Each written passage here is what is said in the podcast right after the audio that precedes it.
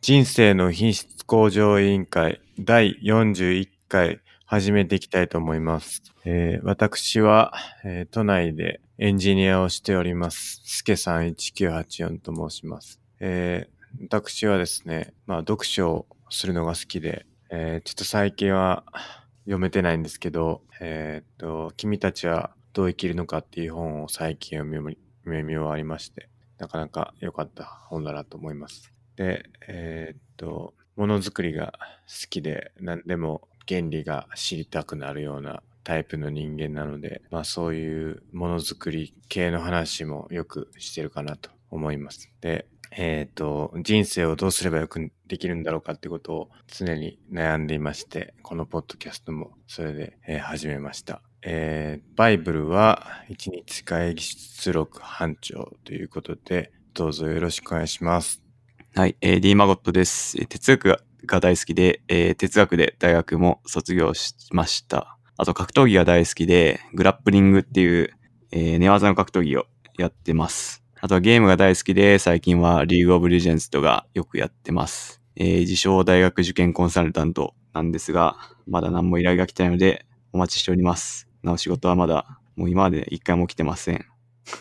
あとは、えー、そうですね。最近ノート書いてます。まあ、ちょいちょい格闘技の深い話を、えー書いてるので、ぜひ興味があったら読んでみてくださいっていうところですかね。はい。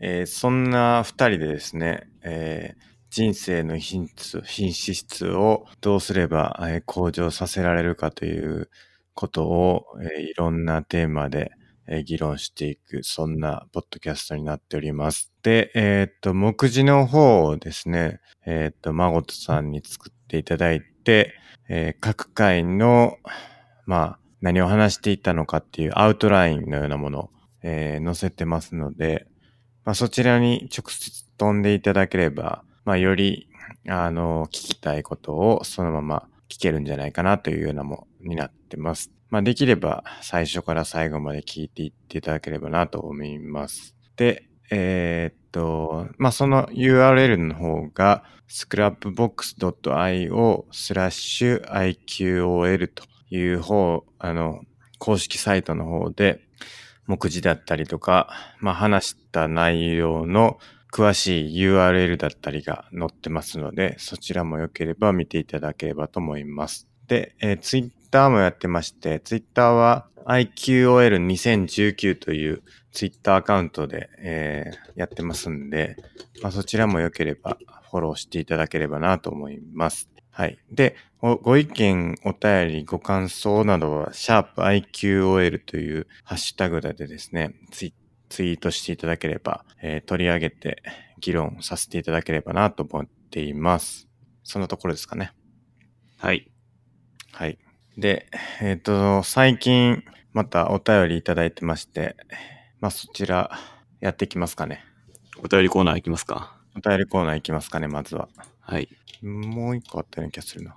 あれはお便りじゃないのか。直接メンションくださった方がありましたね。あの、それはどうしますか？どちらでも、それもお便りとして紹介しますか？はい。せっかくなんでね。どれでしたっけ？どうでしたっけ？ありました。はい。じゃあ行ってきましょはい。う。じゃあ最初のお便りいきます。はい。どうしますか？僕が行きますか？じゃあお願いします。最初のお便り。えー序盤のチューリングもナッシュも、ふわっと扱われていく件に、数学勢 Y 氏困惑ということでですね。これ前回のエピソード40ですかね。はい。あのーなんかプログラミングの歴史とか言って、目次になってましたけども、そんなに詳しくない、あの、僕とロスコさんが、ふわっと雰囲気で話すっていうところに関する、あの、まあ、お便りというか、まあ、苦情というか、そういう感じですかね、これは。うーん、まあ、しょうがないですかね。専門ではないですからね。そうですね。一応、何ですか、プログラマーというか、エンジニアとしてやってるのに、あんまり何も知らんなっていうことを僕も聞いてて思いましたね。ああ、はい。第三者的に聞いてて、なるほど。何も分かってへんやんけとは思いましたね、実際。はい。ちなみに、チューリングがイミテーションゲームですね。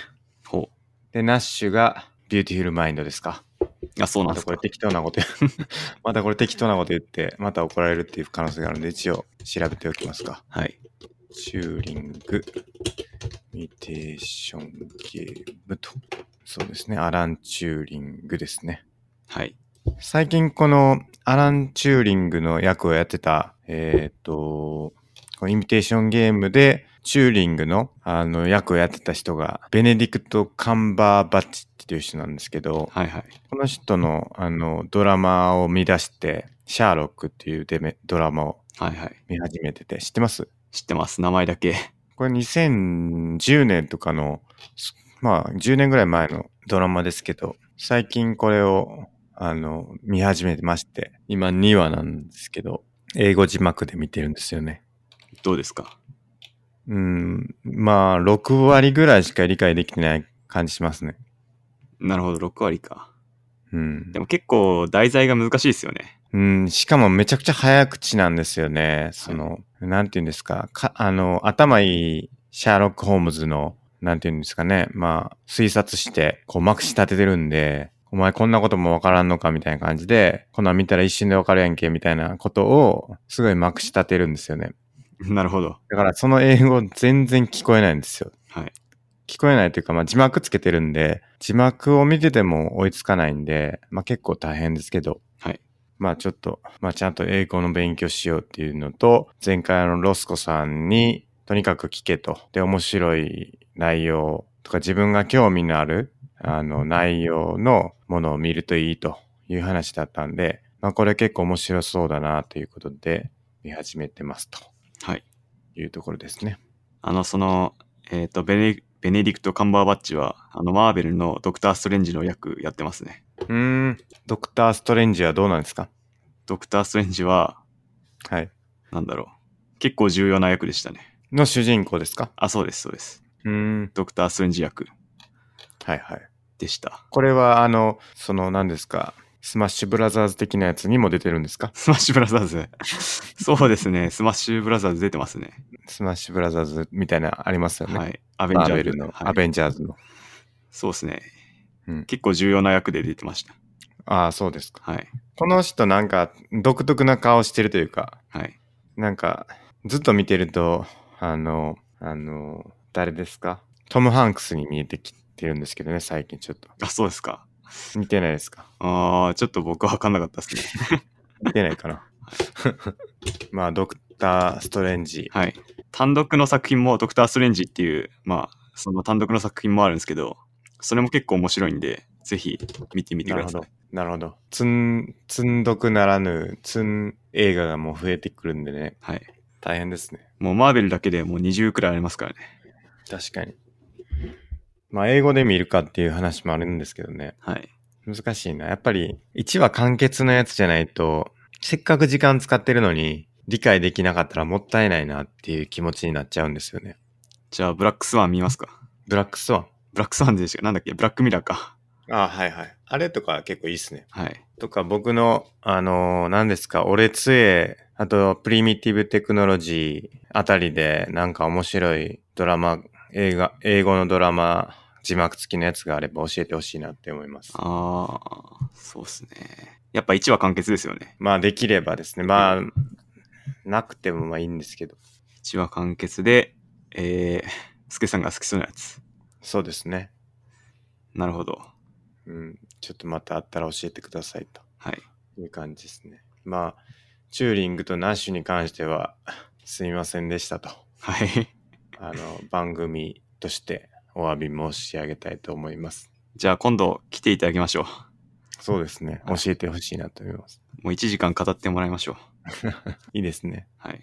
はい。以前、あの、出ていただいた方なんで、はい。きっと詳しい話が聞けるんじゃないかなと思います。ですね。で、次行きましょうか。次、はい。えー、専門用語が多くて全くわかりませんでしたっていうことです。うん、なるほど。は。い。これ、僕の親からなんですけど、はい。やっぱ前半の機械のハードとかソフトとかのとこが結構専門的なことが多かったかなと。確かに。はい。なんで分かんなかったっつってましたね。そうですよね。はい僕も聞き直してて、これわからんやろなってちょっと思ってました。なんか。そうですね。やっぱ専門的な話になってたかなとは思いました。そうですね。はい僕らは、その、さっきのお便りもありますけど、多分その専門的なことを喋れるほど詳しくないので、多分その間をちゃんと取っていかないといけないなって思ってて。要するにエンジニアの人が聞いて面白いってなるぐらい深い話は僕はできないんで、はい。まあどっちかっていうと、そのエンジニアじゃない人にも分かりやすく伝えるというか、まあそっちによ寄せていった方がいいかなって思ってるんで、はい。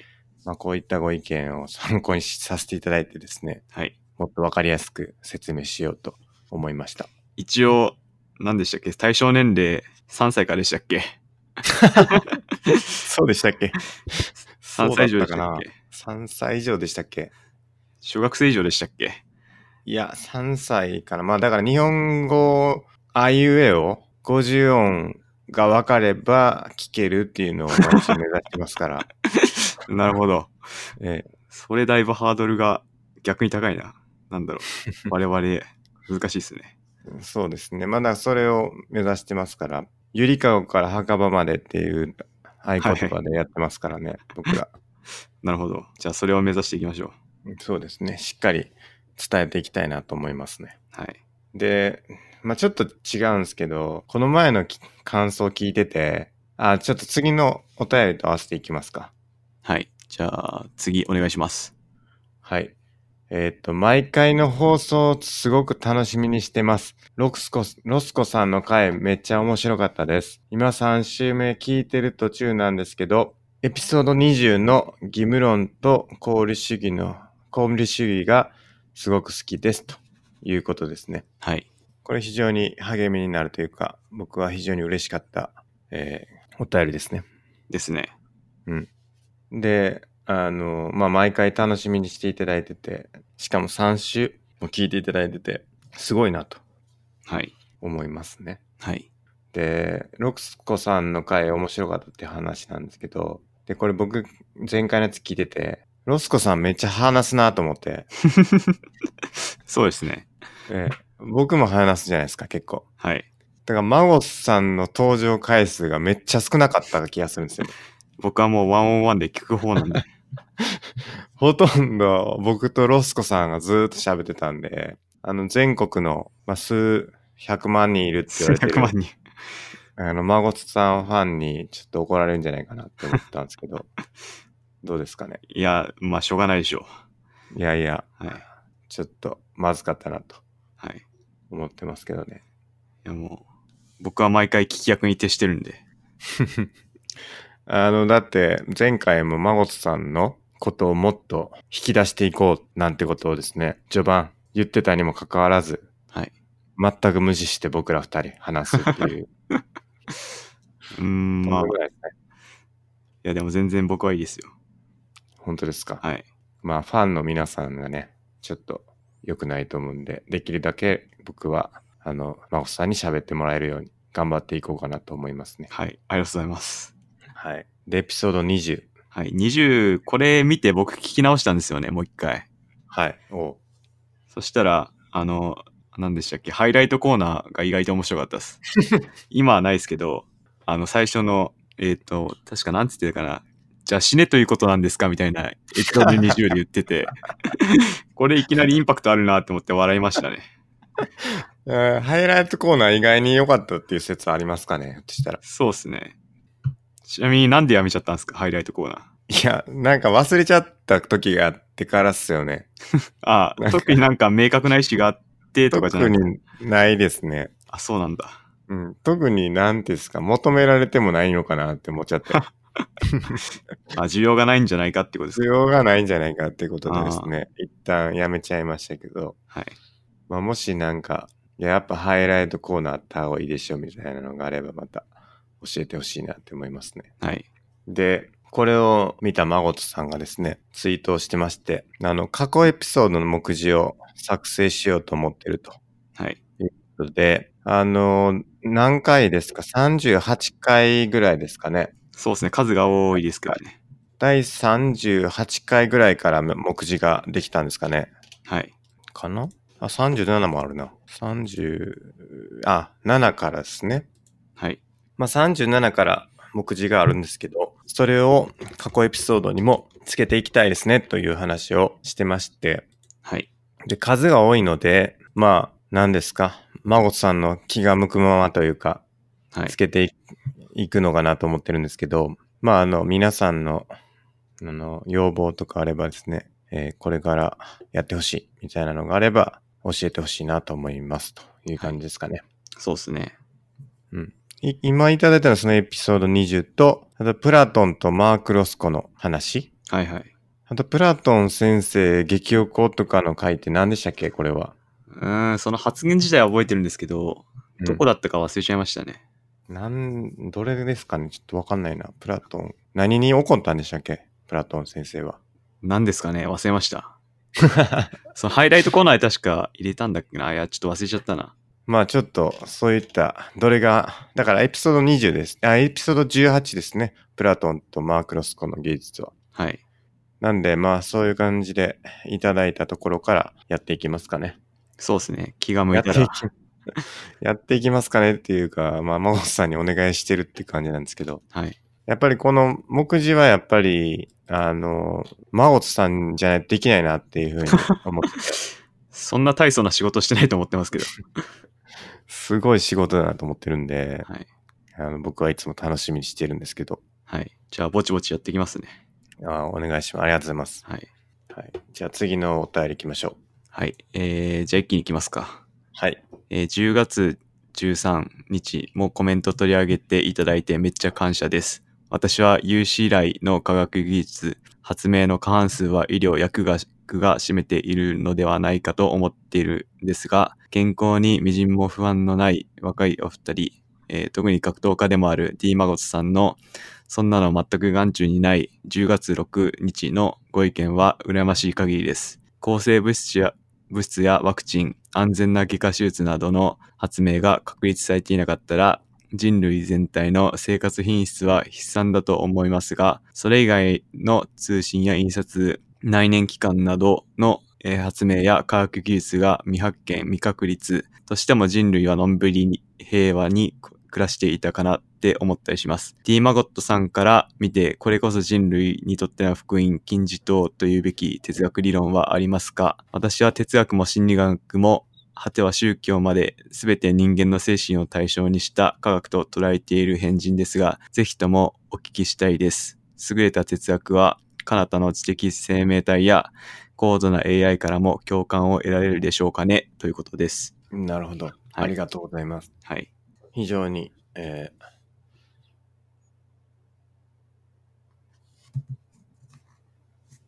ありがたいですね。はい。ちょっと今、切れたのかと思いましたわ。あれ、また切れたのかなみたいいな。や何、何言おうかって考えてたらちょっと、あの、長くなっちゃった。はい。間が。はい。そうですね。はい。じゃあちょっと、マゴツさんへのコメントも多いので、ちょっとマゴツさん。そうですね。どっから行こうかな。えー、まあ一番ちょっと僕が言いたいのは、D マゴットさんから見て、えー、これこそ金字塔というべき哲学理論はありますかのとこで、はい。多分僕が一番哲学の中で一番偉大だと思っている哲学者はデイビッド・ヒュームなんですよね。デイビッド・ヒュームって過去話しましたっけ？なんか聞いた気がしますけど、はい。何でしたっけ？あの、イギリス、イギリス人で、あの、イギリス経験論って言われる、属する一人なんですけど、カントのちょっと前の人で、でも結構言ってることすごい、あの、芯を捉えてるっていうか、うんうん。で、まあ、未だにそれに対するちゃんとした反論ってないと思ってるんですよね。ほうほうまあ一つは、あの、因果関係なんてないっていう話で、うんうん。例えば、スケさんが空中で物を持って離したら地面に落ちる。うんもう一回やったら地面に落ちる。はいはい。もう一回やったら地面に落ちる。でも次にやったら、それが上に浮かぶ、浮かばないと言える証拠はないよねっていうことを言ってて、結局人間が考えてる因果関係っていうのは、これまでの経験から導いた、まあ次、これまでこうだったから、次はこうだろうっていう蓋然性の中でしかないって言ってて、うん。まあ、これがすごいなんていうか、鋭いなって思ってますね。なるほど。はい。この話しましたね、確かに。おしました、やっぱり。35回に、僕ちょっと今 Scrapbox 検索してるんですけど、ヒュームは今まで3回かな出てきてる。おう。エピソード12、エピソード22、エピソード35はい。の3回出てきてますね。おう。で、一番直近はエピソード35で、はい。まあ僕あの3体の話をちょっとしたときに、はい。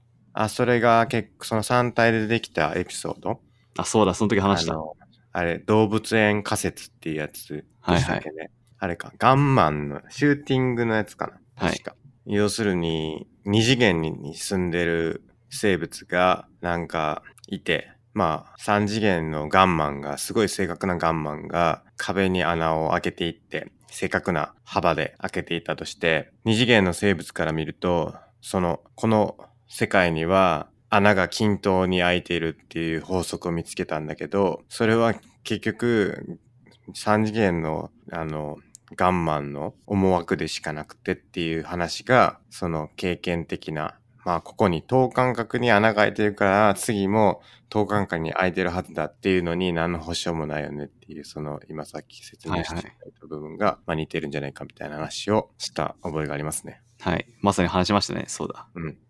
あともう一つ、あの、有名な話は、事実事実と指針の間には何の関係性もないっていうことを言ってて、うん。まあ、つまり事実であるっていう文から何々すべきっていうことは導けないって言ってて、まあ、これも結構鋭いなって思いましたね。それはどういうことですか？事実からであるを導けないっていうのは。例えば、なんだろうな、スケさんは、うん。えーっと、数学がめちゃくちゃ好きですと。めちゃくちゃ好きだから、スケさんは、えー数学を研究すべきっていう文があったとして、うん。まあそこには実は因果関係っていうのはなくて、うん。実はスケさんが好きなのは数学だけど、実際得意なのは、えー物理で、うん物理やった方がスケさんは実はいいみたいなうん。話もあるし、ありますね。その事実から、このシュルっていう、まあ、すべきは全然関係ないよっていうことをなるほど言って。るんですよね。それを逆にそうであると言ってる主張っていうのは誰かしてたりするんですか？どういうことですか？つまり。あ要するにヒュームと逆のことを言ってる？事実からシュットっていうのは導けるよねっていうことを言ってる人はいるんですかね？うーん、そうっすね。パッとは思いつかないですね。な、なんかあるのかな？そういうことは。言えそうなことというか、はい。まあ確かにその、得意だからやった方がいいよねっていうことは言えそはい。うですけど、はい。まあ割と否定しやすそうじゃないですか。はいそれ自体は。はい。そうではなくて、もっと、いや、それ確かに絶対そうだわって思えるんだけど、よく考えてみたらそこには何の因果関係もないよねっていう、なんか例ってあるかなって。あーもっとそれっぽい事実と指針の文因が。果関係がありそうなもの？あーなんだろうな。まあお腹が空いてるはい。からご飯を食べるべきだ、みたいな、なるほど。まあそうですね。とか、はい。わかんないけど。それも同じですか？うーん、まあ、かもしれないですね。お金を持ってないから、お金を稼ぐべきだ。はいまあでもお金なくてもいいんじゃないのとは言えますからね。えええ、それから何が言えるんですかね？逆に言うと、それ、そうですと言ったときに、はい。それはどういうことにつながるんですかね？事実から何が導けるかってことですか？事実から、事実と、はい。その因果っていうんですか？まあ指針ですね。指針か。はい事実から指針が導けないとはい。するならば、どういうことが言えるんですかね？まあ、それがそうですよっていうだけなんですかね。そうですね。まああとよく言われるのが、日本の犯罪者のほぼ100%はパンを食べている。だからうんパンは禁止すべきだみたいな。はいはいはい。まあちょっとなんていうか、あの皮肉っぽいそういう言葉よくありますけど、よくありますね。はい。まあそういうのも実はあのヒューム的にそのうん事実と指針は無関係みたいなうん。ことの、あのミスを犯している。最も典型的な例。なるほどね。はい。それってでも、あれじゃないですか？むしろ、必要十分条件の話ではないか。違うか。うんではない多分必要十分だと事実と事実じゃないですか。うんうん。事実と指針だからまたちょっと違いますね。ああ、そういうことですか。はい。多分事実っていうのは世界の客観的な事実なんですけど、揺る揺るぎない事実なんですけど、うん。すべきかっていうのは、多分我々の意思とかに関わってくるんで、うん。なんかそこで若干のズレが生じてんじゃないかなって思ってます。うん、なるほど。はい。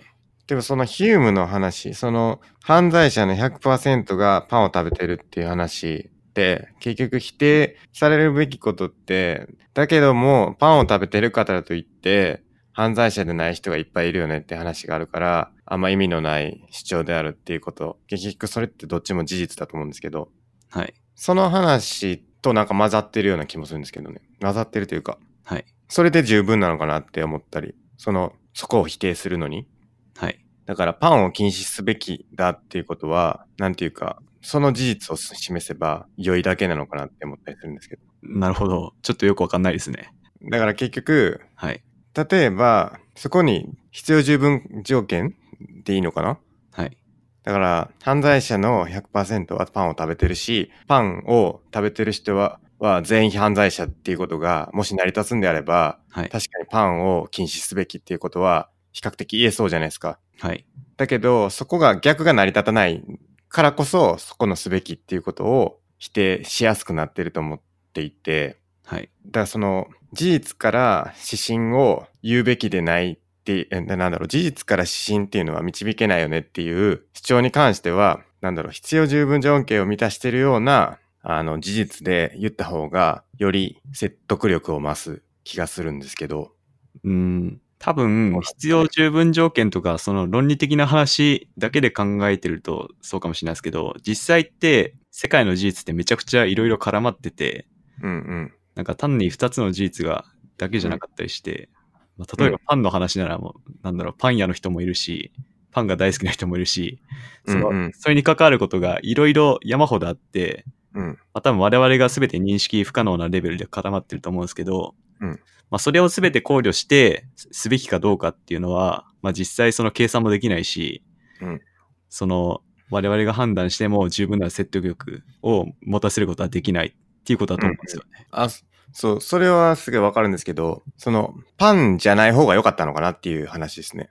つまり、つまり、麻薬とかだったら、はい、でも同じこと言えると思うんですけど、はい、より、こう、わかりやすいというか、はい、だから麻薬、犯罪者の100%が麻薬やってますとかだと、例えばそうだとするじゃないですか。はい、まあ違うか。まあまあ、うーん、そうですね。なんか、なんていうのかな。その、うーん、パンの例が あまりふさわしくない気がしたっていうことなんですけど、はい。じゃあ他の例あります？あ、いや、っていうか、その、何ですか。多分僕の言いたいことを伝わってるかわかんないですけど、パンを食べてる人が犯罪者にならないことってすごい多いじゃないですか。多いです。だから、あの、パンは禁止すべきじゃないよねって僕は思ってて。はい。それって、なんていうかな。なんか論理的になんか、論理的というか、感情的にも正しそうな感じはするんですけど、はい。事実として、すごく禁止すべき妥当性があるにもかかわらず、そこの事実と指針っていうのに何の関係もないよねって言った方が良かったのかなっていうはい。ニュアンス。だから麻薬をする人っていうのは犯罪者になる確率って高いよねっていう話があった時に、はいその麻薬っていうのは禁止すべきだって言えそうですけど、ヒューム的にはそこには意味が、そこに、例えば麻薬が、えっ、と、犯罪者になりやすいっていう事実があったとしても、はい。えっ、と、禁止すべきってことは言えないよねって話じゃないですか。はい。そうですね。ですよね。だから、そっちの方がいい、なんかよ良さそうじゃないですか。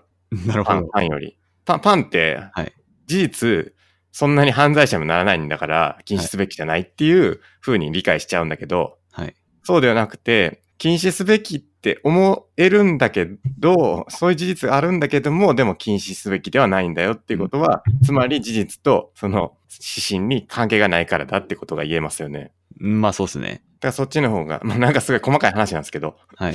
なんかそういう感じなのかなって思いました。はい。そうですね。まあヒュームはあと倫理とかって結局共感だよねっていうことを言ってて、うんうん。共感能力。なんか殴っちゃダメなのはかわいそうだからみたいな。うんうん。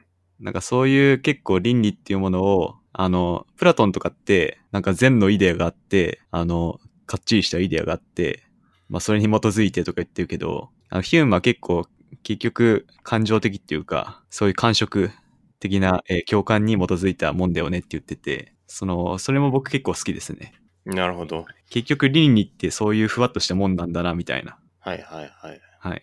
それも結構好きな主張ですね。それでちょっと思ったのは、やっぱり最近、まあ、台風があって、はい。あの、台東区でしたっけ？はい。家を持ってないホームレスの方が、はい。あの、拒否されたって話ありがあましたね。りましたよね。はい。えあれもそう考えられるんですかね。まあなんか、あれは、なんていうのかな、住所があるないっていう話の論点だったと思うんですけど、はい。あの論点って結構難しいなって思ってはい。たんですよね。ずっとはい考えてたんですけど。はい。な何と何を比較するべきなんだろうっていうか、何が正しい判断なんだろうってうん結構言えないなって思ってて、はい。なんかこう、まあ要はその正しさ殴っ、えっと何でしたっけ？殴ってはいけないはい。でしたっけ？殴ってはいけないのはかわいそうだからって話？はい。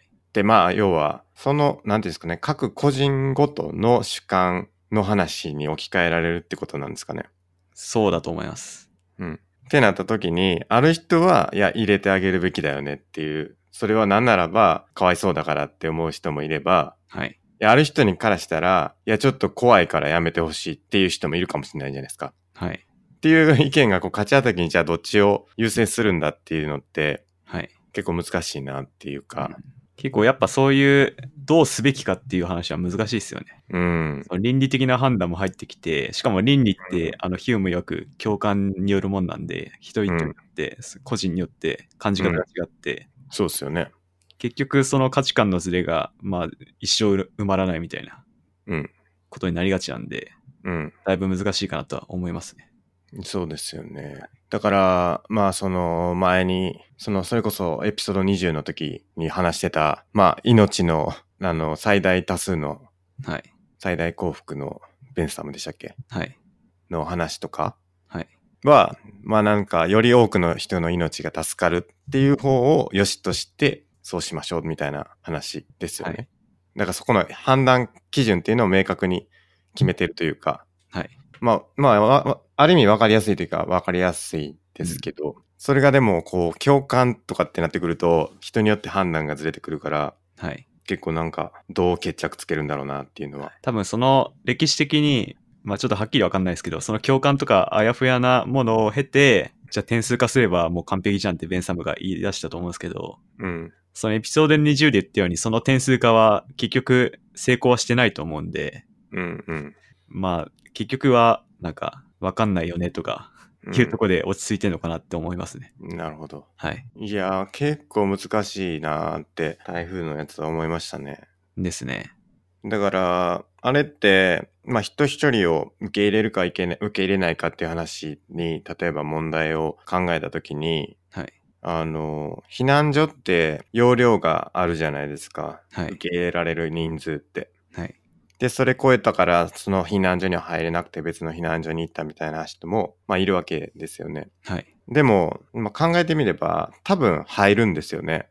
でしょうねあ。の、ちょっと詰めたりとかしたら絶対いけると思うんですけど、はい。それって、その何かしらの我慢だったりとかが発生するからなのか、ちょっとわかんないですけど、その何をもってその限界としてるかとかはちょっとわかんないんですけど、まあその職員が、あの、その中にいる人たちの安全をちゃんと配慮できる限界の人数なのかもしれないし、はい。まあその中のいる人が快適に過ごせる限界の人数なのかもわかんないですけど、はい。なんかもう究極的に言えば、なんかあの、千代田線みたいに、あの、満員電車みたいに詰め込んで、なんか人の命を一旦、なんていうかな、最大守るって選択肢も、ひょっとしたらできるかもしれないじゃないですか。はい。まあ、その中にいる人の我慢を強いることになるんですけど。はい。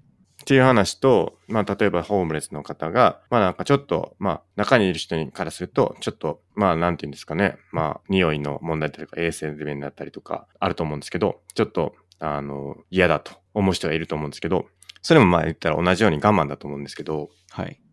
なんかその、な、何が受け入れる、受け入れないの判断につながるんだろうなっていうのは結構こう曖昧だなっていう気がしたんですよね。そうっすね。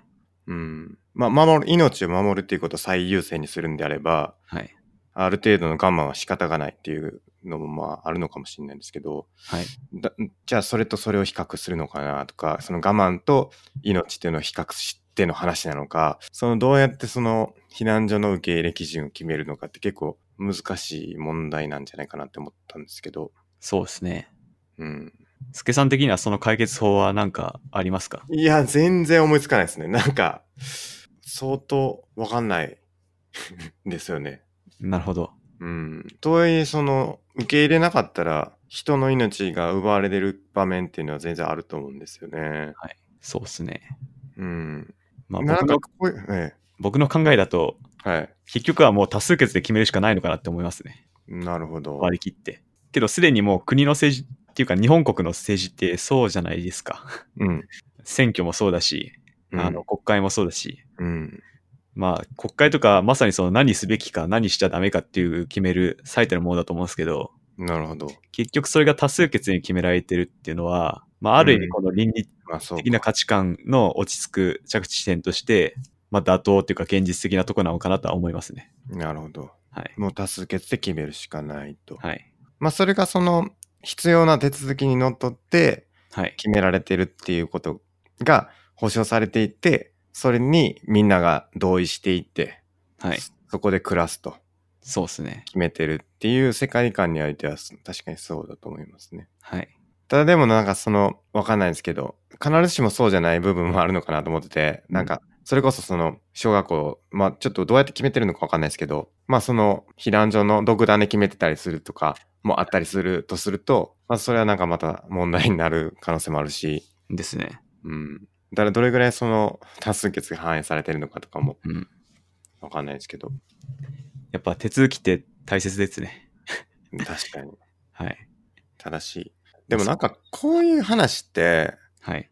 まあ今に始まったことじゃないだろうなって思って、はい。なんかちょっとすごい、そういうのはちょっと探してみたいなって思いましたね。その、なんですか？いや、多分絶対あったと思うんですよね、今までも。そういう、誰を助け、誰を助けないかみたいな時にどう判断するかって。ああ、ね、誰かを見捨てて誰かを助けるかみたいな？そうです、そうです。ああ、はいはい。悩ませる問題だったのかなっていう気が、人々を悩ませる結果になるはい。問題なのかなという気が。まあソフトなトロッコ問題ですよね。そうですね。で、トロッコ問題って実際起きないよねって話をしてたじゃないですか、前に。はい。まあこれは本当に家庭の問題だし、うん。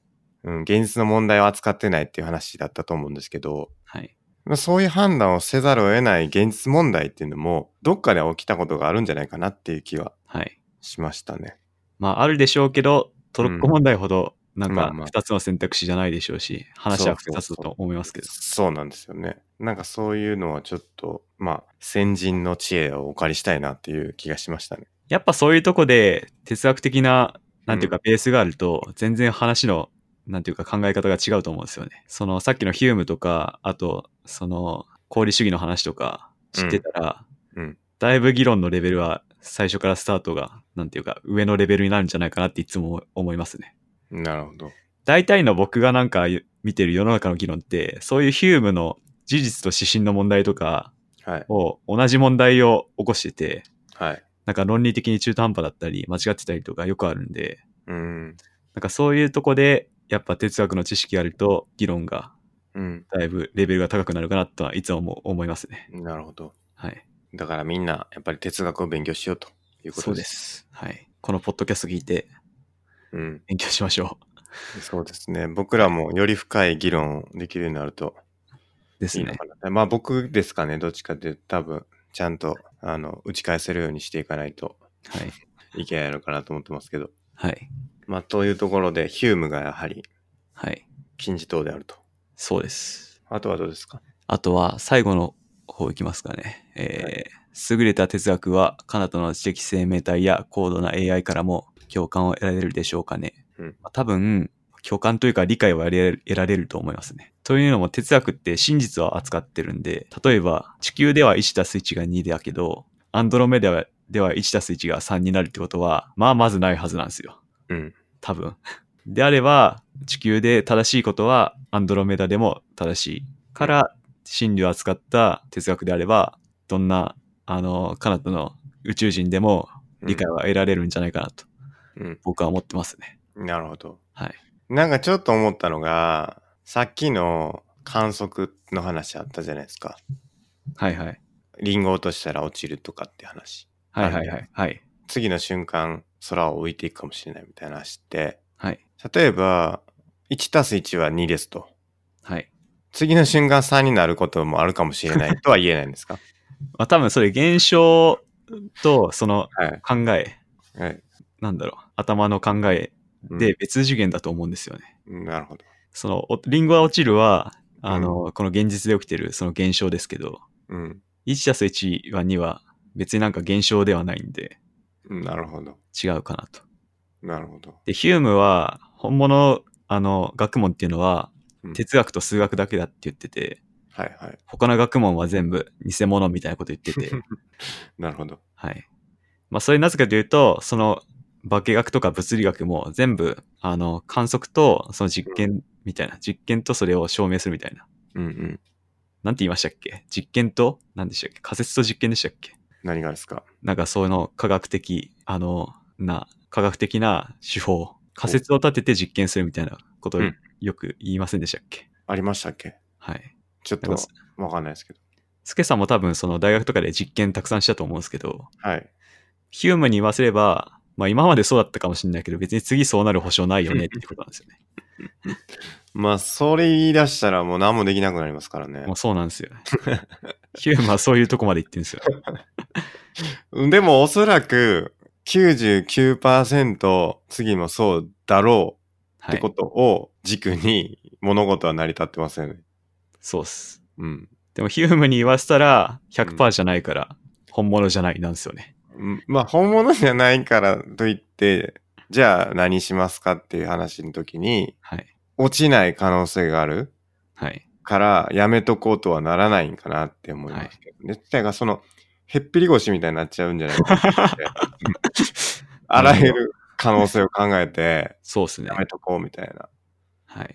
今、信号を渡ったら、はい。多分間に合うけど、次の瞬間、あの車がすごいスピードになる可能性があるから、横断歩道渡るのやめとこうみたいなはい。ことを言い出したらもう、何もできなくなっちゃうじゃないですか。それ多分生き方の姿勢の問題ですね、多分。まさにキーウですね、それ。そうそう。空が落ちてくるかも。そうそうそう。急になっちゃいますよね。はい。それはどう言ってるんですか？ヒュームは。まあ多分ちゃんと調べてないですけど、うんそれは蓋然性の中で、まあそれはそれでいいんじゃないって言ってるんじゃないかなって思いますね。うんうん、そうですよね。だから結局蓋然性の話で、はい。まあ、わかりましたと。はい。でも99%そうだから、それでいいっすみたいなはい。話になるんじゃないかなって気がするんですけどね。多分、あの、ヒュームが言ってるのは、うん学問としての真理。の保証のことを話してて、はいはいはい。その点で、哲学と数学は優れてるってことを主張してるんだと思いますね。なるほど。はい。ちょっとヒュームもチェックしないとですね。はい。こんなところですか？はい。はい。ありがとうございます。お便りありがとうございました。じゃあ、今日は100のリストなんですけど、クリスト。ちょっとノーチェックして、ノーチェックだったんですけど、はい。ちょっと今見てみようかな。英会話やってんですよね。結構。おう。あ21の、回。なんでしたっけ？ビズ、ビズメイト。ビズリーチちゃうわ。ビズメイ トです。ビズメイト。ビズメイトやってますよ。前回、ロスコ先生からのアドバイスもありましたが、どうですか？とね、えビズメイトのあれですよね。だから、とりあえず、あの、試してみろってやつですよね。あ、そうです。結構やってますよ。はい。あの、多分ね、その、安全に行けば話せることっていっぱいあるんですよ。英語で。安全に行けば？安全を取れば。っていうか、その難しいことを言おうとしなければ、ああ、はいはい。なんていうのかな、その、私は起きました、みたいな。なんか、はい。あ I の get up. えー this morning みたいな、I'm sleepy みたいなことだけ言ってれば、まあ一応会話成り立つじゃないですか。はい。一応は。でもそれって何の意味もないなと思ってて、あの、勉強にとっては。なるほど。なんで僕はあえてこう難しいあことを言おうと頑張って見てますね。ああ、まあそれは受験的には不正解ですけど、そうそうそはい。う。そうなんですよ。あえてこう簡単な表現にするじゃないですか。はい。うん。あの、言い換えて言い換えて。はい。なんですけど、やっぱりこう、日本語だったら自然に説明できるけど、日本語の時にその簡単な表現にしようとかってあんま思わないじゃないですか。ですね。うん。だから、そこの壁があると、まあ、はいいつまで経ってもこう、な、なんか、なんていうのかな、ちょっと簡単な表現に逃げてしまうみたいなことになるかなと思って、はい。できるだけまあ挑戦してる感じですね、今は。ああ、あの、実践というか、実際その会話するときはもうちょっとちゃんとやらななと思うんですけど、まあ、先生が、あの、チェックしてくれるっていう状況なんで、はい。できるだけこう、チャレンジして、うんしたらもうものすごい修正されるんで、はい。それはまあよく、すごいいい勉強になってますね。やっぱ言葉がたくさん知ってると、その分概念も広がるんで、うん。自分が言いたいことを的確に言えるみたいな、うん。っていうのはありますよね。そはい。う。だし、あと、あのーまあ事前に予習していってるんですけど、はい。軽く。はい。特に、あの、絶対聞かれる今日どうみたいなことをよく言われるんで、What's up? って。What's up じゃないですね。How are you doing? みたいなこと言われるんで、はい。あの、そこで何話すかを考えてはい。共有してますね。もう、じゃあ毎回、I'm good じゃなくて、そなんか違うことを言ってると。う。うん、毎回昨日あったことを話してますね。お今日何話したかな？うん、今日何話したっけな？忘れちゃったな。お腹痛いみたいな話をしたな。お大変だ。うん、お腹痛いで済ませるじゃないですか。はい。うん、うん、なんかちょっといろいろそこから膨らませて、いろいろ話した気がしますね。なるほど。うん。で、今日の先生結構面白くて、はい。結構赤裸々に語ってくれましたね。どんなことだろうちょっとそれ気になりますね。えーなんかね、モチベーションの話だったんですよね、今日のレッスンは。はい。あの、仕事のモチベーションの話で。はい。で、まず最初に僕が仕事のモチベーションの話を英語でするんですけど、はい。その逆パターンで僕が質問して相手がモチベーション答えるっていうやつで、あの、社員はみんなモチベーションあるんかみたいな質問に、え、スケさんの僕の会社の？僕僕が質問するんですよ。ああー、はい。そしたら、そう、そうでもないみたいなこと 言ってて、で、え、その、先生はなんかバイトとかじゃないんですか？れ先生はビズメイツの社員なんですよね。あ、社員なんですか？へえ。多分、多分そうです。なんで、言っていいの？みたいな。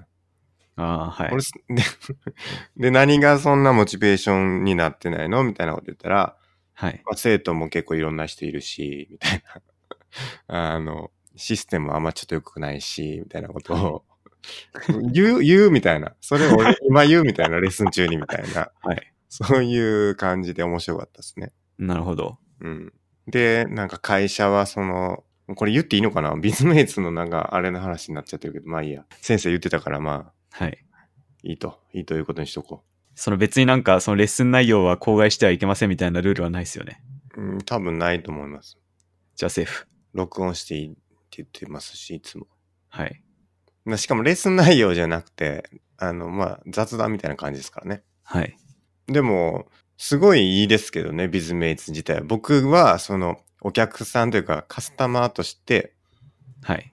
先生のレッスン受けてますけど、はい。すごい満足してますね。おうなるほど。うん。めっちゃ訂正されますしね。はい。あのー今日ツイートしましたけど、ちょあれどういう流れでああなったのかが全然わかんないんですけど。いや、それも同じ流れなんですよ。あの、モチベーションの話で、あの、会社は、あの、何かモチベーションを上げるために、社員に何かしてくれるのかっていう質問をしたら、はい。一応なんか年に4回ぐらいパーティーがあって、はい。まあ、お互いに知る機会があるよ、みたいなこと言ってて、そのパーティーは結構面白いなっていう話をしたら、はい。あの、いや、そうでもないみたいな。あの、not very, not comfortable みたいなこと言ってて。はい。で、その後に僕がそのゆ先生が言ったやつをサマライズするっていうパートがあったんで、はい。で、僕はそのうんたらうんたらっていうのを全部まとめた後に、そのパーティーの下りになった時に、あの、you don't feel very well って言ってて、はい。要するに、あまり快適じゃないみたいなこと言ってたから、カンファタブルって、じゃないって言ってたから、はい。you don't feel well って言って、あの、サマリーを言ったんですよね、僕が。はい。したら、先生が I'm not sick って言ってたんですよね。なるほど。要するに、あの、not feel well, don't feel well ですか？っていうのは、あの、なんていうんですかね、具合が悪いというか、まあ、病気みたいなニュアンスらしくて、はい。いや、俺は病気じゃないよっていうことを 訂正されたっていう話ですね。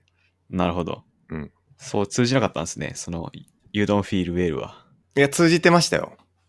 通じたけど、その文脈的にはいや、俺病気ちゃうから、みたいな、ちょっと笑いながら言ってましああ、うんそうなんですね。た。うん、そうそう。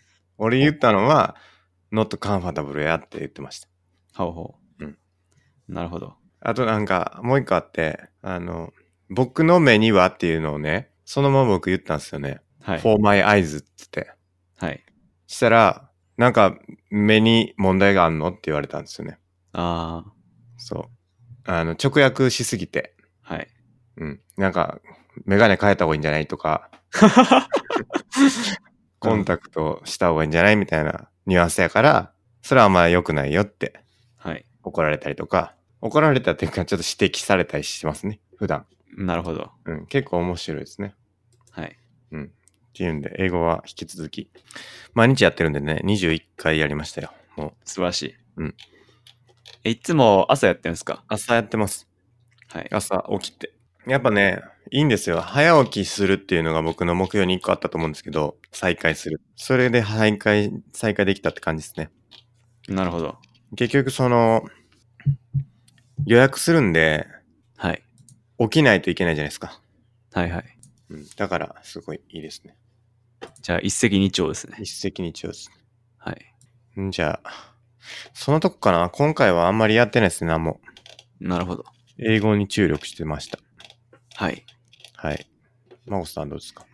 僕はですね、格闘技でマウントからの攻め方を確立するのがあって、はい。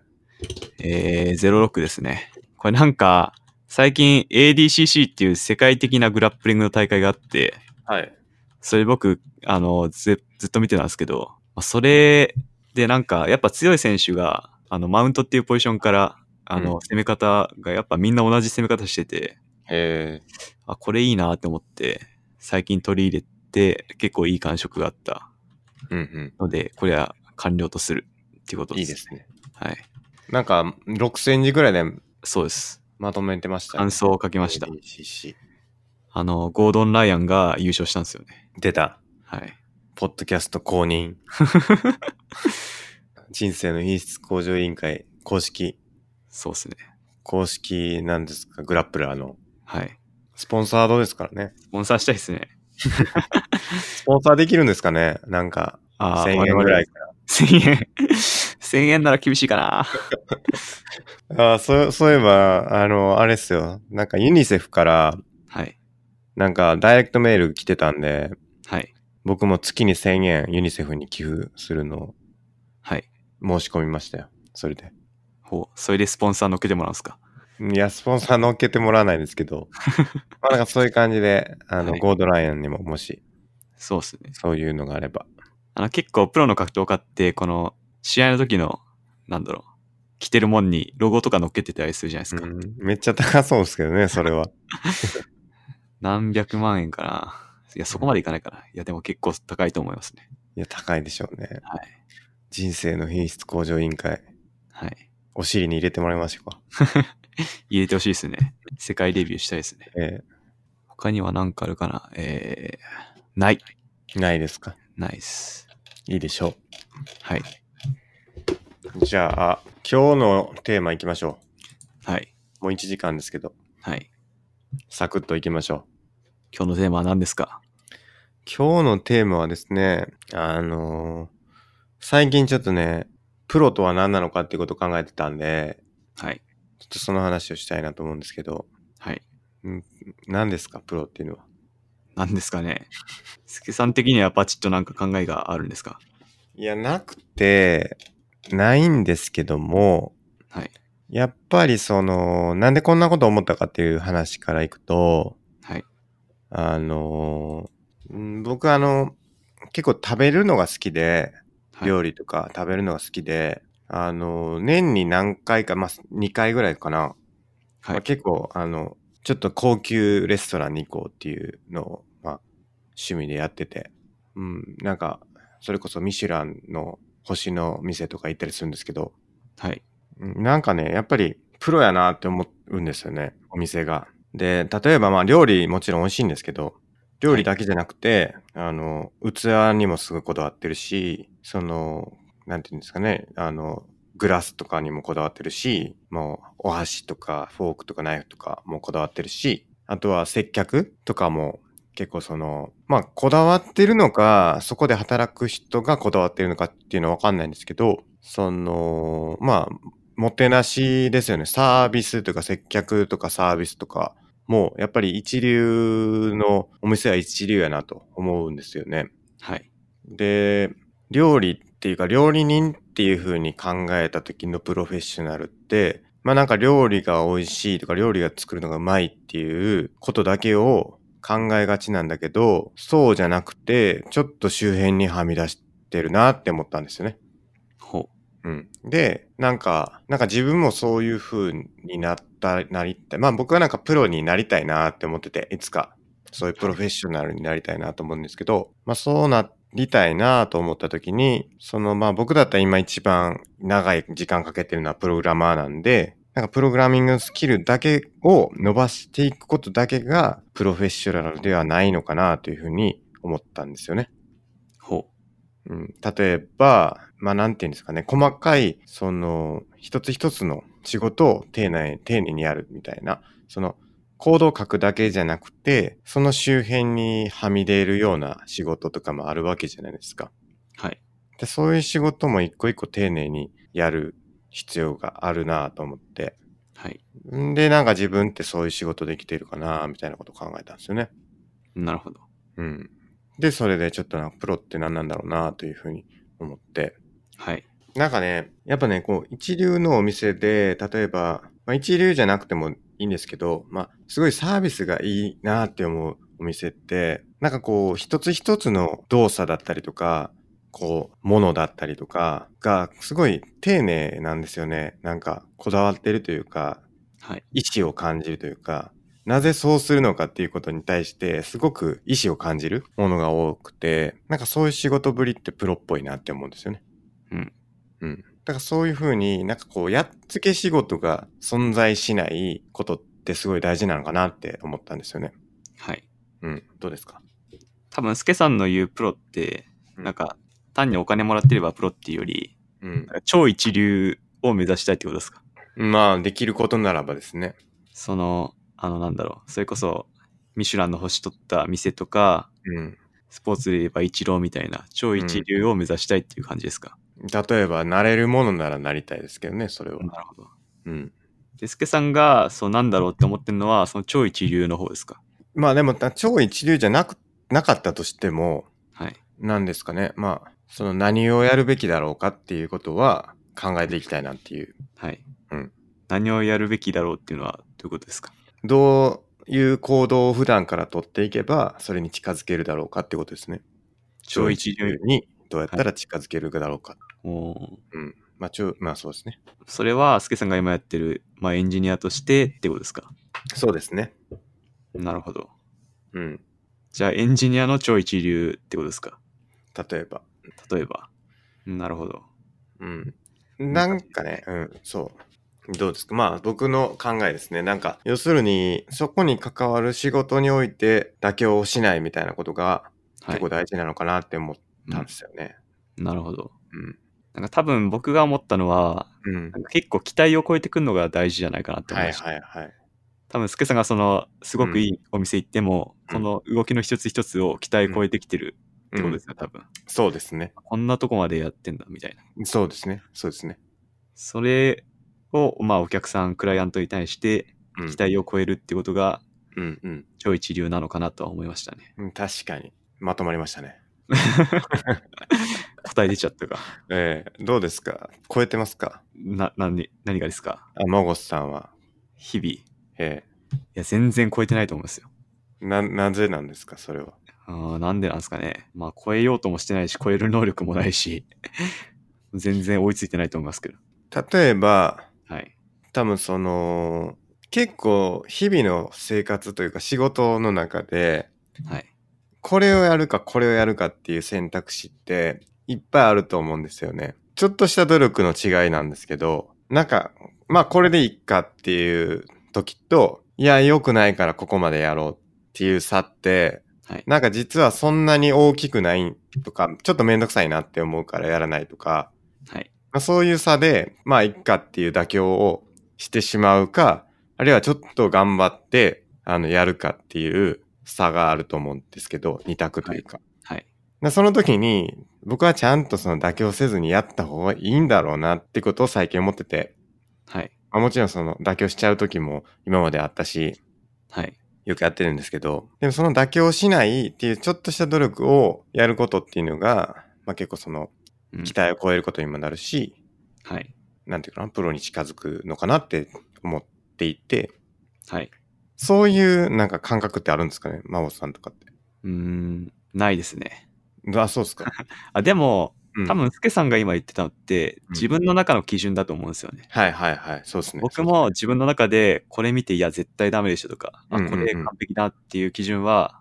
確かにありますね。うんうん。あるんですけど、多分、プロフェッショナルって、基準が自分じゃなくて、はいはい。相手だと思うんですよね。なるほどなるほど。相手の気持ちに立って、うんうんうん。あの、それを超えるかどうか。はいはいはい。多分、自分の中で、あ、これ最高じゃんって思っても、うんうんうんうん。お客さんとか第三者が見たら、間違いないです。大したことねえな、みたいな間違いない。こともあり得るんで、はいはいはい。真のプロフェッショナルとは、確かに。まあ第三者の期待を超えることかなと。でもそこまで行くのってめっちゃ大変じゃないですか。大変ですね。それこそ超一流だと思ってて。はい。まずは自分の期待超えていこうぜっていうことなのかなって思ったりするんですけど。ああ、まあ、手順的にはその方がいいかもしれないですね。なんか自分の期待超えれなくて、どうなんだろうなって思っちゃったりもするんですけど。まあ、もちろんその期待っていうのが一律の、なんていうんですかね、一方向の数字で測れるようなものであればそうですけど、はい。なんていうか、自分の期待めっちゃ超えてないのに、相手の声はめっちゃ超えてたみたいなことも、まあなんか曖昧な、なんか領域ではあり得そうなので、一概はに何が正しいって言えないかもしれないんですけど、はい。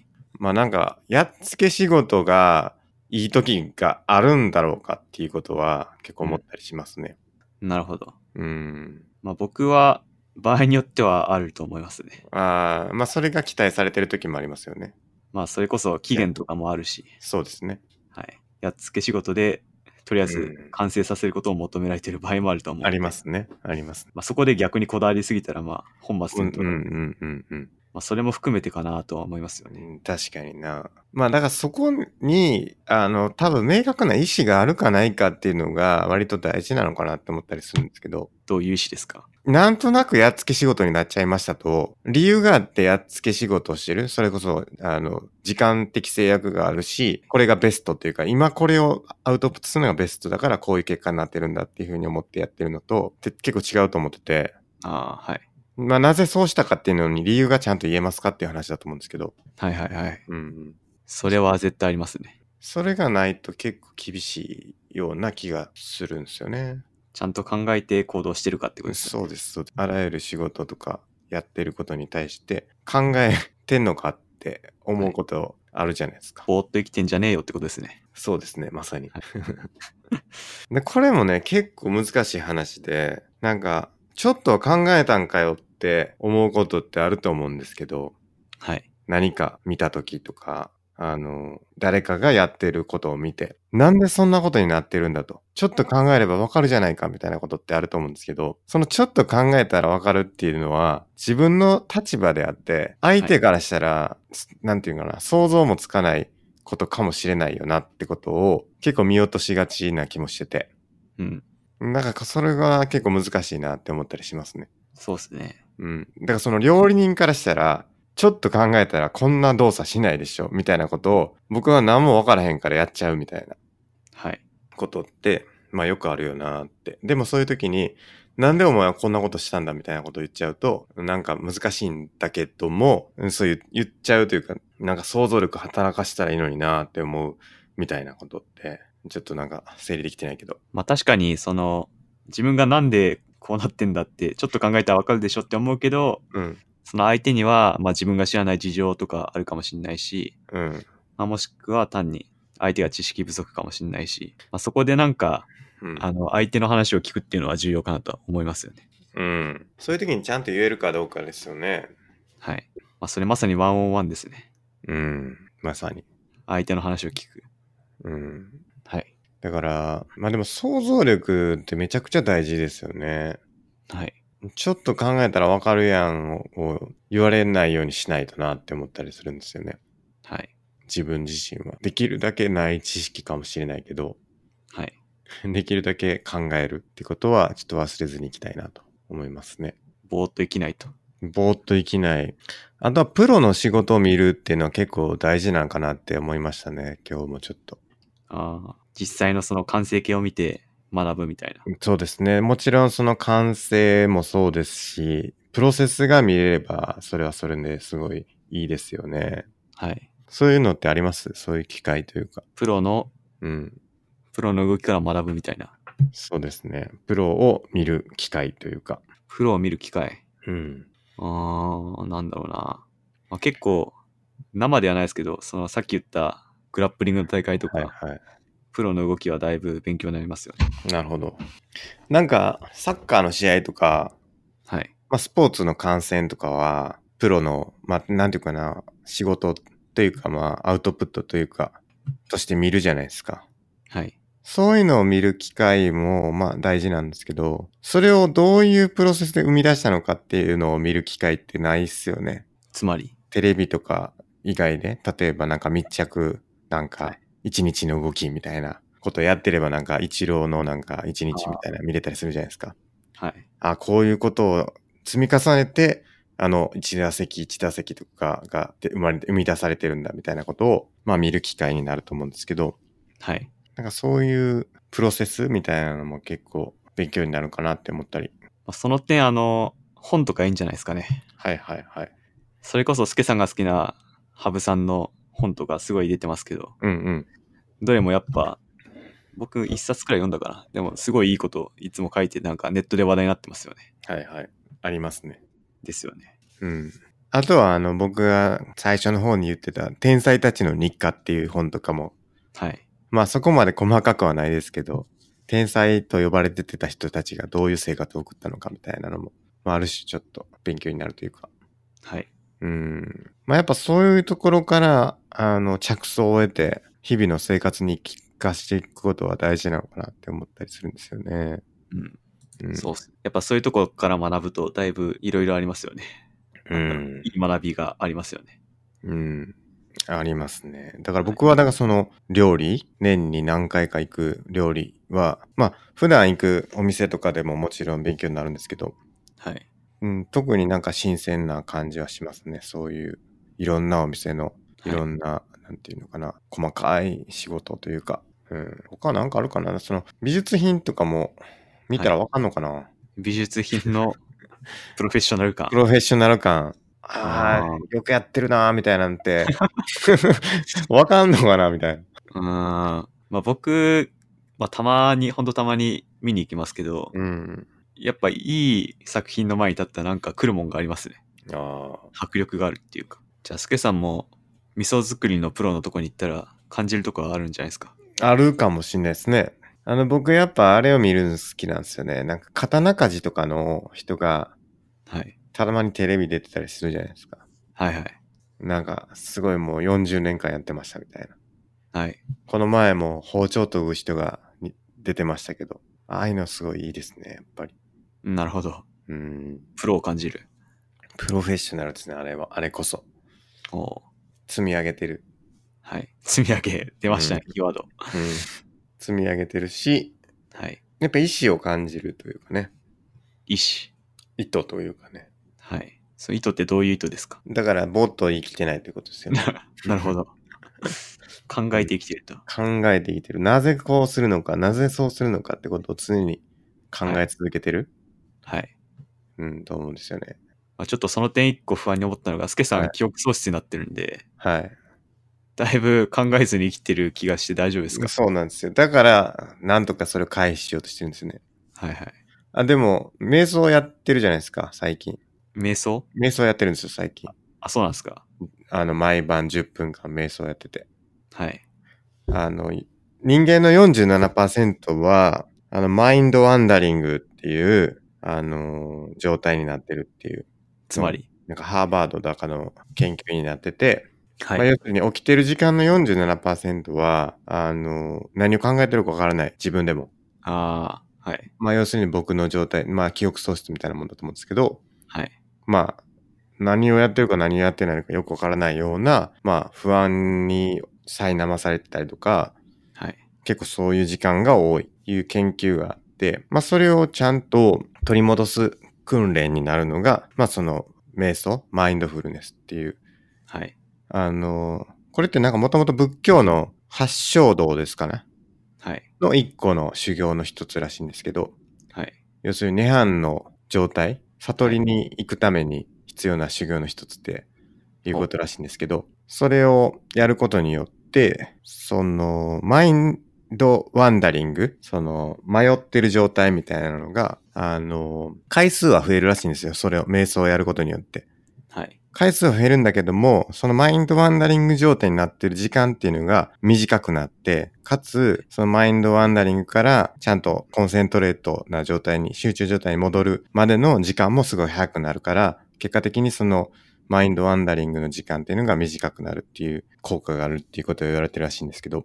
うんなんでそれで僕も毎晩やってて、できるだけこう集中力とか、あの、取り戻そうと頑張ってますね。ほう。うん。ちなみに、その瞑想をしてるとき、うんあの、頭の中はどうするのが正解なんですか？まあ、あの、客観的に自分を見る状態っていうのが正しいって言われてて、はい。その、要するに何も考えないようにしても何か浮かんでくるじゃないですか、当然。はいはい。で、何か浮かんできた時に、その何か自分が考えてるなっていう風に自覚することが大事らしくて、うん。要するに客観的に見るんですね。なんか、はい。ちょっと明日の仕事不安やなっていうことを考え出したとするじゃないですか。はい。そしたら、あ、今自分は明日のことを考えて不安になってるぞっていう風に認識するんですね。その時点で。なるほど。で、気づいて、それに気づけばまた集中しようって戻れるじゃないですか。はい。だから、それによってまた集中に戻るってことを繰り返していく。自分が何もしてなくても考えてくる、その、無意識で考え出すことを自覚する練習みたいなのがはい多分正しいやり方っぽいですね。その客観的に自分の状態を認識して、うん結局は、その集中したら何も考えないっていう風になるのが正解なんですか？あ、いや、それ自体は別に、あの、そうなればいいですけど、そうならないはずなので、はい。あの、常に自覚し続けて元に戻そうとする。あの、い多分その、集中が途切れて他のこと考えちゃった時に、あーあかんあかんあかんって言って元に戻すのがちゃんとできれば、はい。あの、まっすぐ、あの、集中できている状態をキープできている。要するに。に、こう、ぐらぐらぐらーってするんですけど、最初は。はい。なんだけど、それをこう、すぐ戻す、元に戻すっていうのを繰り返すことができるようになっていくなるほど。みたいですね。じゃあ別にその無になる必要はないってことですね。そうですね。まあ、できればベストですけどって感じだと思います。はい。うん。なるほど。うん。まあ、仏教でも座禅ってありますからね。そうですね。それと全く一緒だと思います。で、それをやれば自覚できるわけですよね。普段から。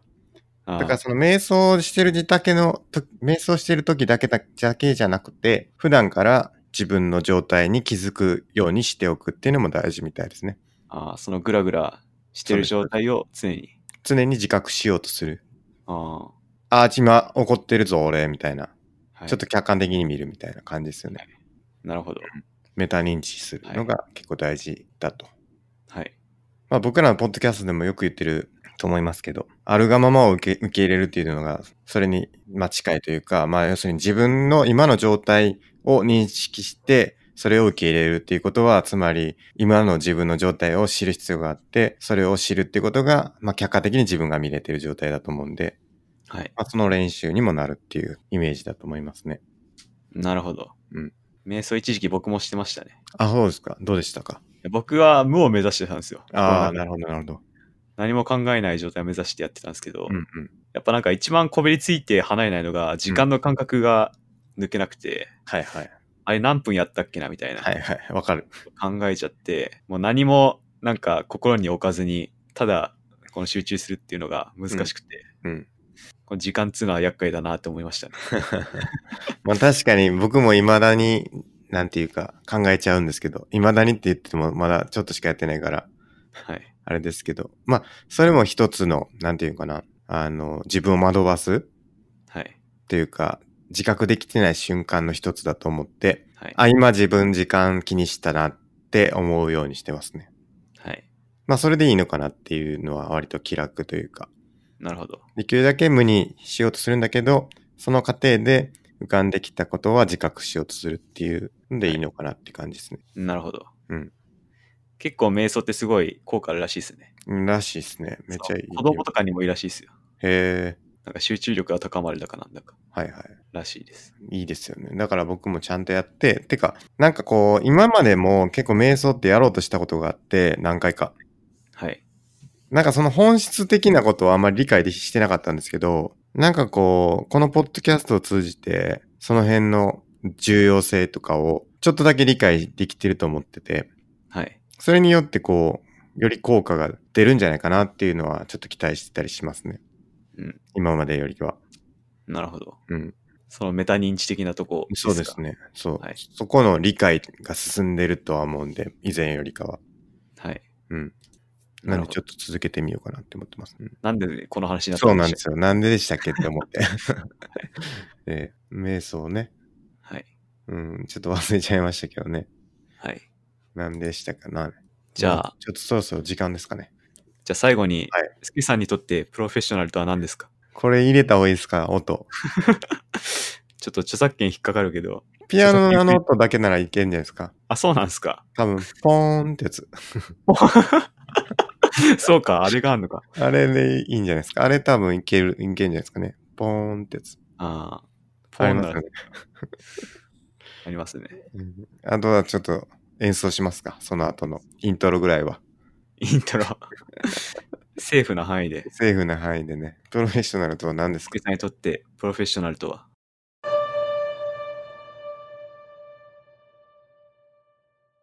何ですかね？なあ、難しいな。ぼーっと生きないことですかね。なるほど。おううん。ぼーっと生きない。うん。大切ですね。うん。マゴトさんにとってプロフェッショナル、プレ、プロ、プロフェッショナルとは何ですか？うん。見る人全員の期待を超えることだと思います。なるほど。見る人、はいなるほど。一番期待超えてるの誰ですか？マゴトさん。一番期待を超えてる人、えー、誰だろうな。え、もう、プロとかでも、誰でもいいですか？うん、そうです。一番のプロってことですよね。マゴトさんにとっての。ああ、誰だろうな。ゴードン・ライアン。ああ。期待超えてくるんですか？超えてますね。めちゃくちゃ強いですからね。その、期待超えたら、そのこ超えたところが期待になるじゃないですか、次からは。はい。毎回超えてくるんですか？今んとこ、毎回超えてますね。すごいな。それ相当すごいですよ。はい。ゴードン・ライアンならこれぐらいやってくるだろうっていう、ちょっとはい期待もだんだん大きくなっていくじゃないですか。はい。に今まで1やって、1期待してた時に3やってくる。あ、はい。ゴードン・ライアンやったら大体自分の期待の倍ぐらいやってくんな、みたいになってきたら、ああ、5期待する。つまり、あいつなら10やってくるんじゃないか。それをまた超えてきたみたいな。そのはい期待度がどんどんどんどん高くなっていくはい気もするんですけど。はい。そう見ると、最近はほんと超えっぱなしっすね。すごいな。ほんと負けないしあとそろそろ負けんじゃないかなっていう気持ちはちょっとあるんですけど、ああ、なるほど。なで。もやっぱきっちり勝ってくるみたいな。なるほど。逆、逆の期待というか逆のそうっすね。予測をはい。超えてくるわけですね。ですね。うん。じゃあ、スケさんにとって一番のプロフェッショナルとは誰ですか？うーん、難しい。難しいですね、それは。知らんねえよなーって話なんですよね。つまり、いや、その、ぼーっとしてないかどうかがわかんないんですよね。ああ、その基準でいくと。そう。ああ、確かにそうですね。うん。だ結局、ぼーっとやってるかもしんないですよね、ひょっとしたら。うんアウトプッまトだけ見たらすごいけど、みたいな。あはい。うん。まあ、羽生さんはすごいけど、ぼーっと将棋っていうか絶対ないですけどね。今日も勝ってましたけどね、ハブさん。その点、将棋の棋士はすごいんじゃないですか。確かに。ハブさんかな、やっぱり。おーてか、将棋の棋士はみんなすごいなと思いますよ。集中力多分半端ないですよ半ね。端ない。多分対局中、ぼーっと一瞬もしてないんじゃないかなっていう、うん。僕は思いますけど。そうなんですよね。しかも、あの、将棋、何がすごいかって思うのは、その、見てる人とかも含めて、はい。全員同じ土俵にいるんですよね、言ってみれば。はいはい。要するに、ゴルフとかはもう、その場に立ってる人しかできないじゃないですか。まあ、格闘技とかもそうだと思うんですけど。はい。でも、将棋もまあ、実際指すってなったらそうですけど、指すまでは次の一手をどこにするかっていうことを考えるっていう意味では、ん誰でもできるわけですよね。ああ。まそれあいわゆる検討っていうかなんか、そう。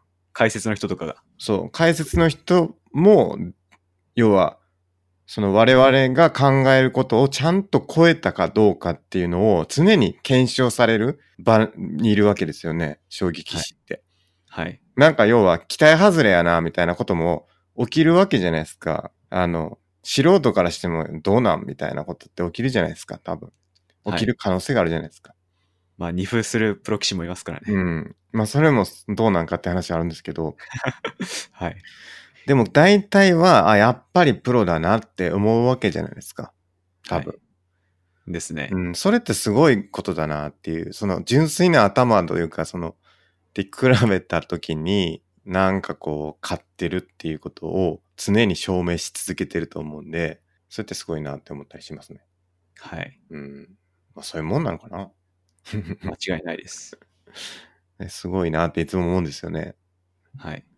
僕は将棋よくわかんないから、余計に。じゃあ、スケさんにとって一番のプロフェッショナルは、ハブさんと。そうですね。はい。